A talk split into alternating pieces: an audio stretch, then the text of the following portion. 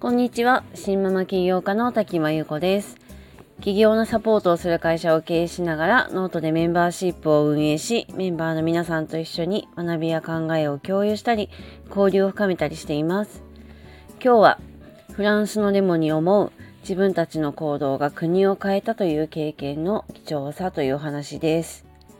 えー、少し前の話ですが今年の初めフランスで年金の支給開始年齢を引き上げるという政府の法案が出されて、まあ、国民による大規模なデモがありました、えー、調べたところデモは14回も行われていて、まあ、多い日は1日で最大100万人を超えるとか200万人を超えるとか、まあ、いくつかデータがあるんですけどあの多くの人が参加したというふうに言われています、ま、注目したのは、まあ、このデモに参加した人たちがまあ、年金を受給する年齢の方とかこの法案に直接関係する方々だけではなくて、まあ、幅広い年齢層幅広い職業の人が参加していたということです。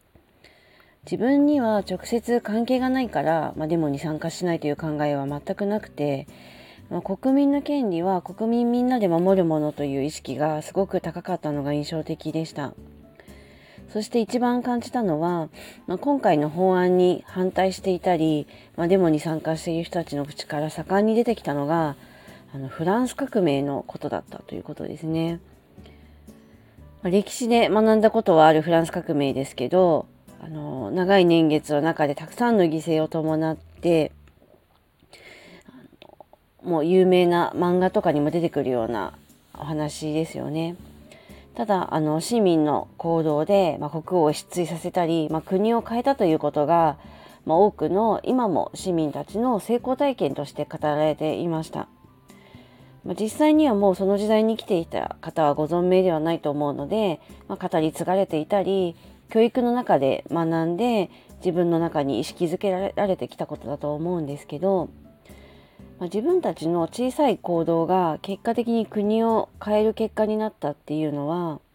すごく大きいことで今回のデモもたとえ結果として法案がこう撤回とか何か修正とか変わらなくても何にもしないよりは行動すべきだっていう意見を持っている人がたくさんいたんですよね。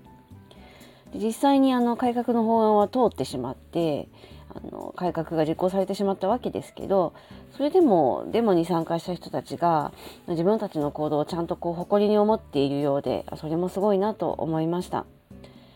まあ、あのフランスの状況と日本の状況が違うのであの明確に単純に比較はできないんですけど、まあ、でも日本で選挙への関心が低かったり、まあ、政治に対して主体的な行動をとる人が少ないのはやっぱり自分たちの力で政治や国とかを変えた経験が引き継がれていない実際にはあるんですけどそれが引き継がれていないことが理由としてあるんじゃないかなと感じました。明治維新とかまあ日本人は自分たちの力でこう改革をしてきた歴史もあるんですよね。ただあのアメリカの策略もあってどうしても歴史というとこう太平洋戦争で負けた戦争しちゃいけないっていうことが強く、まあ、教育の中でも教え込まれていて何かそうやって改革してうまくいったことよりも戦争で失敗したとか戦争しちゃいけないっていうことの方がすごく強く教え込まれているように思います。で反省としてのこう戦争を語り継ぐことはしていますが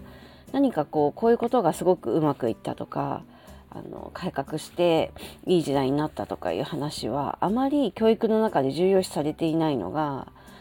すごくフランスとの対比で感じたことです。でも当然戦争によって多くの人が苦しんで、まあ、今もウクライナとかあのイスラエル戦争ありますが戦争がない方がもちろんいいんですけどでも今の日本の閉塞感の中で自分たちの国がどうやって苦境をこう切り開いてきたのかとか